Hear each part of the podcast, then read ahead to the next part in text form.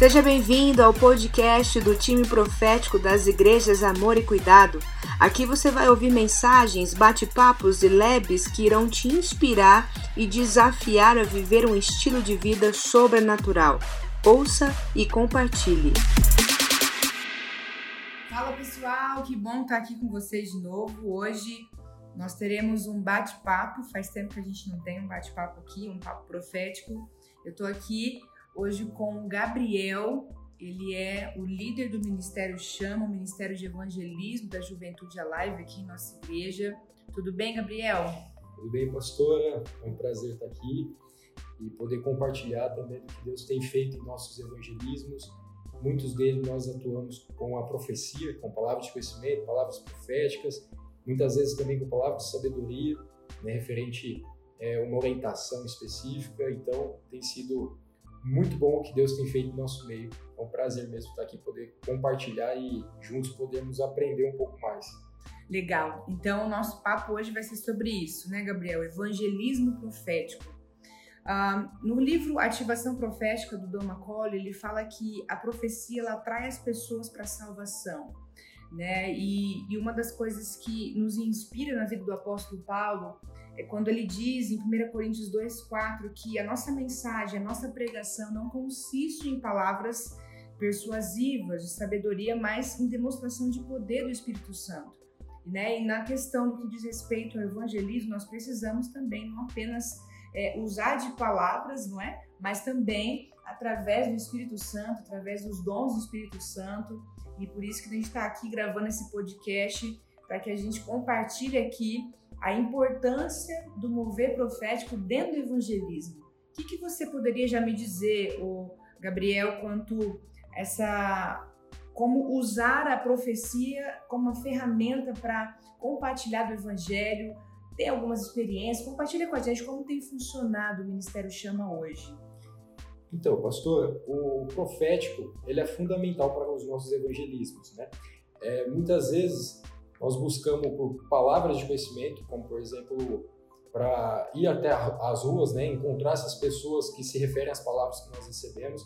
Eu vejo que tem uma relação muito junto do, do profético com o evangelismo, né, porque os dons do Espírito Santo é disponibilizado à igreja. Então eu vejo que o evangelismo tem tudo a ver também com a profecia. Né? É bom que é, o corpo ele ande junto, né? Não existe só o evangelista, não existe só o mestre, o pastor, o apóstolo e assim o profeta. Existe o corpo da igreja. E esses dons está disponibilizado a todos os outros dons de, de governo, como no caso o evangelista, né? E a gente tem atuado de várias formas, como você bem disse, o reino de Deus ele consiste não só em palavras, mas em poder. Né? As pessoas querem ver a manifestação do poder de Deus. Eu acho que as pessoas estão cansadas de ver discurso, discursos vazios, quando na verdade é a palavra que transforma. Né? O evangelismo com o profético é onde as pessoas vão se sentir amadas, importantes, e entender de que Deus tem uma opinião sobre elas. Né? Então, uma das coisas que a gente tem feito no Ministério Chama é passar um tempo em oração, buscando por essas palavras proféticas durante a semana. Eu sempre peço para minha equipe é, guardar essas palavras no seu bloco de nota né, e orar por elas. E então, no final de semana, quando a gente vai sair para evangelizar, nós nomeamos esse evangelismo como caça ao tesouro. Né? Nesse caça ao tesouro, eu costumo dizer que nós somos os garimpeiros, né? as pistas que a gente recebe, as palavras proféticas são é, um meio de chegar até essas pessoas. E o tesouro nada mais é do que as pessoas, que é o bem mais precioso que Deus tem. E então a gente tem o foco, que é um só, que é mostrar que Deus ele pode fazer o sobrenatural e também o natural para encontrar as pessoas. É um tipo de evangelismo que acontece muitas conversões no ato. Né? Pessoas se sentem tão amadas, tão importantes, como que um estranho pode chegar aqui e falar algo da minha vida né? Então elas se sentem tão amadas que ela fala, cara, Jesus existe, então eu preciso dar um passo de fé e entregar minha vida para Ele. Né? E é legal que muitas pessoas também são curadas, né? Pessoas têm um, um, encontro mesmo com a realidade do céu, né? Porque no céu não existe dor, no céu não existe tristeza, então é o reino de Deus sendo manifesto ali na vida dela, nas ruas, independente do lugar onde ela estiver, através de palavras de conhecimento. E, e a palavra de conhecimento, né, Gabriel, é um bom facilitador, né? Ela abre um caminho para que sobrenatural aconteça, para que as pessoas sintam-se amadas de fato, para que ali você consiga transmitir o amor de Deus, testemunhar de Jesus. Né? A Bíblia fala que o testemunho de Jesus é o espírito de profecia, e isso gera né, um ambiente favorável para que algo sobrenatural aconteça sobre a vida da pessoa. Então, é importante a, a gente ter essas ferramentas né, daquilo que o Espírito Santo nos proporcionou. A Bíblia fala que o Espírito concede a nós as manifestações para que os outros sejam abençoados. Então, quando a gente tem essa consciência e aplica isso nessa missão que Deus nos deu de transmitir, levar as boas novas, isso já abre um caminho favorável, não é? Então, é, eu vejo sim como uma ferramenta, conforme você disse, já tem tido muitas experiências com o Ministério. Você poderia compartilhar aqui algo que marcou o Ministério Chama quanto a esse mover profético que conseguiu ali facilitar o evangelismo e a pessoa se rendeu a Jesus? Vocês têm algum testemunho? Tem. Eu me recordo de uma vez na Praça 500 anos aqui de Aracatuba, né? Eu estava lá com a minha equipe, estávamos eu, minha namorada e mais uma, uma moça, e então eu avistei um rapaz né, sentado no banco da praça, ele estava sozinho, estava com capuz na cabeça, estava ali na dele, né? E como eu estava com mais duas meninas, eu falei, espera um pouquinho, deixa eu ir lá conversar com eles, né? Fica aqui. E até então não tinha nenhuma palavra, não tinha nada. Eu fui no impulso mesmo, preciso conversar com aquele cara, né? E quando eu sentei, me veio um download de céu sobre a vida dele, sobre é, problema que ele tinha com a paternidade, que não estava muito bem resolvida, né? Alguns conflitos, algumas coisas pessoais ali que acabei falando na hora. Mas aconteceu que eu sentei no banco, ele não me deu atenção, ele ficou olhando de lado, eu falei, ó, oh, tô aqui, mas pode continuar o que você está fazendo, porque na verdade ele estava usando uma droga lícita, né? Na, na hora, não, antes de chegar até, até o banco, eu não tinha reparado. Só na hora que eu sentei que eu pude ver, eu falei, cara, já estou aqui, agora eu preciso terminar o que eu vim fazer. e como já tinha aquele download, eu falei, opa, tem uma carta na manga aqui, né? Uhum. E como eu vi que ele não estava me dando muita atenção e também no tempo de pandemia as pessoas não querem tanto contato, eu falei, cara, eu preciso ser mais direto aqui, mesmo que não dê certo, eu preciso me arriscar. Aí eu falei para ele, olha, eu não sei se eu tenho certeza, mas acredito que Deus me falou sobre você. Né? Eu acredito que foi Deus mesmo que passou algo da tua vida e eu quero compartilhar se faz sentido para você, ok? E se não faz, eu peço que você me desculpe, né? Porque eu estou tentando ouvir Deus aqui de alguma forma, porque ele se importa com você. Aí eu relatei para ele sobre o problema da paternidade e a pessoa que não estava me dando atenção, ele começou então a chorar, tanto que ele jogou sua droga fora. Ele começou a me dar atenção e falou, cara, quem é você? Como você me conhece? Alguém te falou? né? Você é pastor? Ele perguntou. Eu falei, não, ainda não. Mas ele perguntou, quem é você? Como assim? Né? Eu relatei, falei, cara, eu só estou aqui, a gente é estranho, nós não nos conhecemos, mas Deus nos conhece. E se ele, é, se o seu pai natural aqui te feriu de alguma forma, se você mantém o seu relacionamento bem resolvido, eu acredito que hoje o pai perfeito, que é Deus, ele quer te curar nessa área. Né? Ele me trouxe aqui para dizer que você não é esquecido. Então o cara começou a chorar, a gente começou trocar contato ali, eu já anotei o número dele, comecei a mandar mensagem, convidei para ir na igreja. Foi uma experiência muito marcante, porque a partir dali ele já quis testemunhar, eu não pedi a ele, mas ele quis gravar um vídeo já para testemunhar as outras pessoas. Isso, é como você disse, né, que o, o espírito da profecia, ele serve como uma testemunha, né, porque uhum. Deus pode fazer de novo, né, Deus pode fazer de novo. Pessoas que é, veem o testemunho e crê naquilo, tá chamando para si a, o milagre de Deus. Né? Então, foi muito marcante. Também um, um, outro momento que eu me recordo, aqui no Campo Sempre, a gente estava orando e me veio é, algumas palavras de conhecimento sobre cura, né? Também veio para uma moça uma, uma pista de uma roupa colorida e ela fez é, uma associação com a bandeira LGBT. Então ela guardou aquilo, notou em seu bloco de nota, a gente saiu no calçadão e o Espírito Santo mostrou uma mulher com uma roupa colorida. Falou, opa, eu acho que faz sentido com essa palavra. Então ela foi até essa mulher. E a filha dessa mulher, ela, ela é homossexual, ela faz parte desse grupo da, da, LGBT. Então a mulher começou a se derramar. Opa, Deus me viu aqui, né? viu a minha, a minha, meu clamor, a, aquilo que estava dentro do meu coração, meu, meu sentimento que estava muito pesado. Deus viu isso em mim. Então eu sou muito amada por ele. Então ela começou a ter a sua mente ali transformada. Uma renovação de mente aconteceu na vida dela através dessa palavra profética. E até hoje essa mulher está sendo cuidada, né? A gente sempre mantém contato, também para céu, enfim. A gente mantém esse vínculo porque seria muito chato, né? Se a gente levasse essa experiência com Deus às pessoas e depois Só simplesmente apresentar e não dar continuidade. Sim. Isso que eu ia até perguntar para você, como, como, que funciona? Qual é o trabalho que vocês fazem após esse momento ali que a pessoa entrega a vida a Jesus? Vocês continuam a acompanhar essa pessoa? Tem uma outra parceria, de repente, com algum outro ministério da igreja? Como é que vocês têm trabalhado quanto a isso?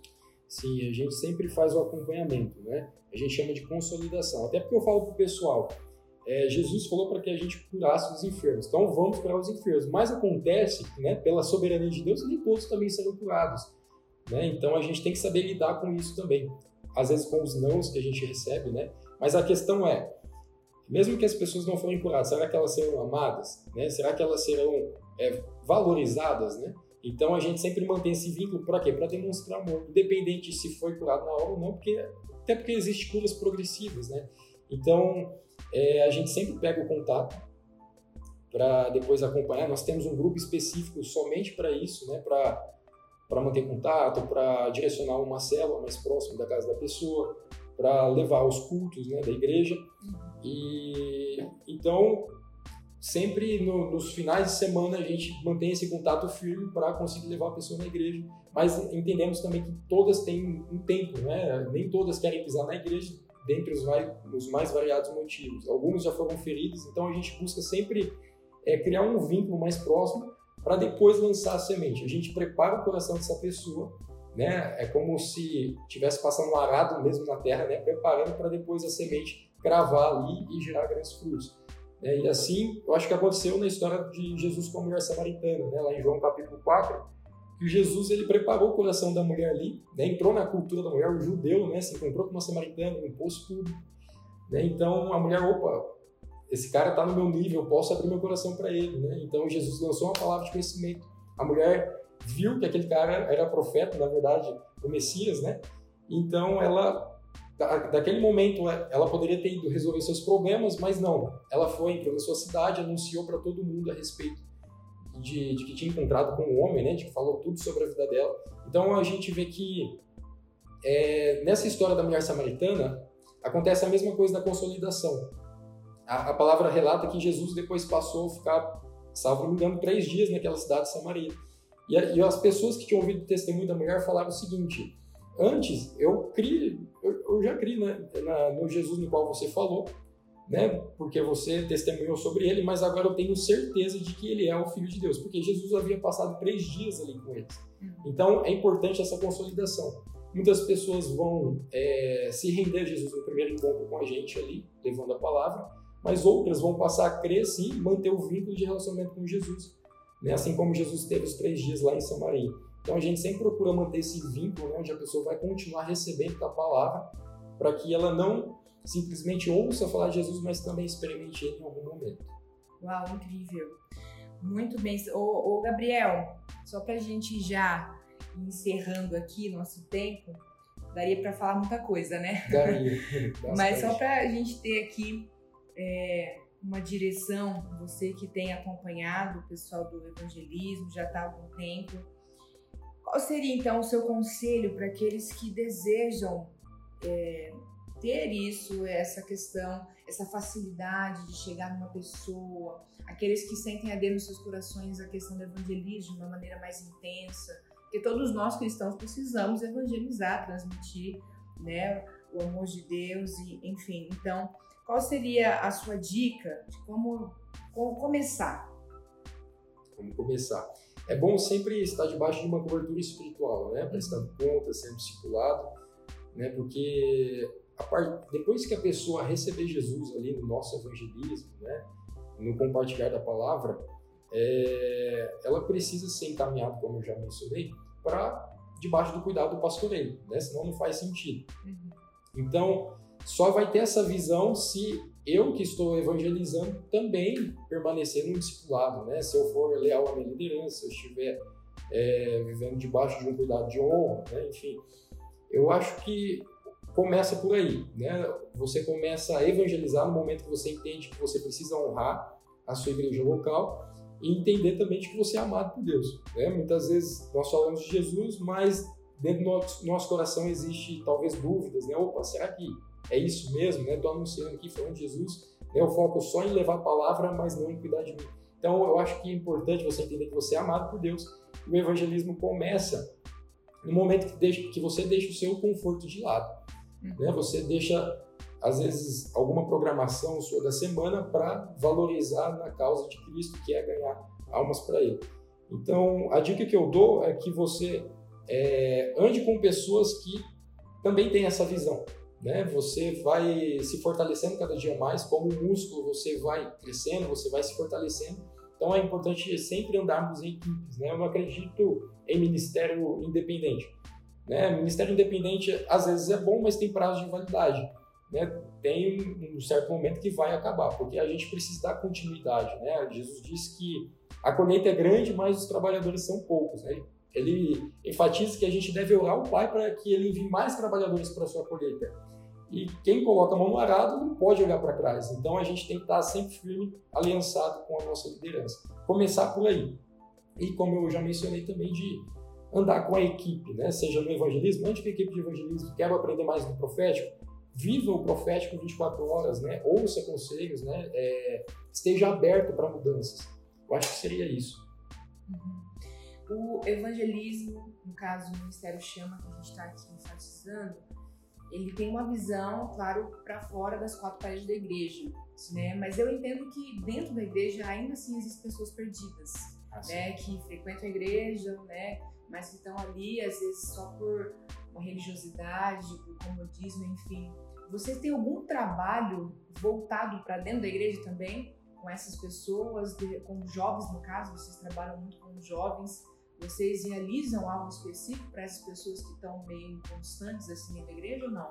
Sim, eu, eu digo o seguinte, que quando eu me encontro com pessoas que estão frias na fé, é, eu não, não fico é, focado naquilo que ela errou, naquilo que uhum. né, deixou de fazer, enfim. Eu, eu penso que ela tem que sair com mais fome e mais sede de Deus quando ela tiver a, a conversa comigo, com as demais pessoas da minha equipe. Né? O nosso intuito é sempre deixar elas mais famintas por Deus. Muitas pessoas querem se posicionar, elas querem fazer algo relevante, fazer algo diferente, ganhar vidas para Jesus, enfim, elas querem, mas às vezes elas têm medo, elas só não sabem como, então elas precisam de outras pessoas para de alguma forma incendiar elas, né? Que o papel do, do, evangelista também não é só sair lá fora, mas ativar a igreja local para evangelizar. Né? Então a gente faz trabalho sim nesse grupo de consolidação que eu havia mencionado anteriormente, faz esse trabalho, né? A gente sempre acompanha um a um, a gente tem uma equipe é, voltada só para o treinamento, né? Pessoas vão passar ali por, por séries de leitura de livro, videoaulas, né? Vão fazer resumos, enfim para ver se realmente é, ela está na pegada, se ela está na visão de, de, de, estar participando do evangelismo. E o trabalho que a gente dá em conjunto também com as células, né? A gente evangeliza e já procura uma célula. Ah, mas a pessoa de dentro está fria? Então a gente arruma um discipulador. A gente sempre prepara o povo para é, crescer ainda mais em Jesus nessa, nessa parte do, da consolidação. Amém. Que bom. Obrigada, Gabriel, por esse tempo, por essas instruções, por compartilhar aquilo que o Ministério Chama tem vivido. Então, você que deseja de repente fazer parte desse ministério, procura o Gabriel, né, Gabriel? É, me procura. Tem todo um treinamento, mas corresponda àquilo que o Espírito Santo tem colocado no seu coração e com certeza ele vai te usar de uma forma poderosa. Então, que nós estejamos atentos às direções, às impressões proféticas no que diz respeito também ao evangelismo no caso aqui, que nós conversamos, o evangelismo profético. Lembrando que a profecia, ela também vai ser um dom facilitador para que a gente consiga compartilhar do amor de Deus e testemunhar aquilo que Jesus fez em nossas vidas. Amém, Gabriel? Muito obrigada. Eu agradeço Amém. mais uma vez. Deus abençoe a sua vida, o seu ministério, aquilo que vocês têm feito tem sido de grande valia para o reino de Deus. Que vocês permaneçam que essa unção profética que está sobre a sua vida, você, além de ser líder do Ministério Chama, também faz parte do nosso time profético, né? Verdade. Que você permaneça buscando esse crescimento, essa amplitude da, do que diz respeito aos dons de Deus sobre a sua vida. Bem? Amém. Obrigado, pastora. Obrigado, pessoal. É, que vocês mesmo cresçam nisso e que sejam mesmo ativados né, a sair é, da sua zona de conforto e viver o melhor que Deus tem, seja nas ruas, seja dentro da igreja, não importa onde tiver pessoa, nós vamos estar falando de Jesus. Amém.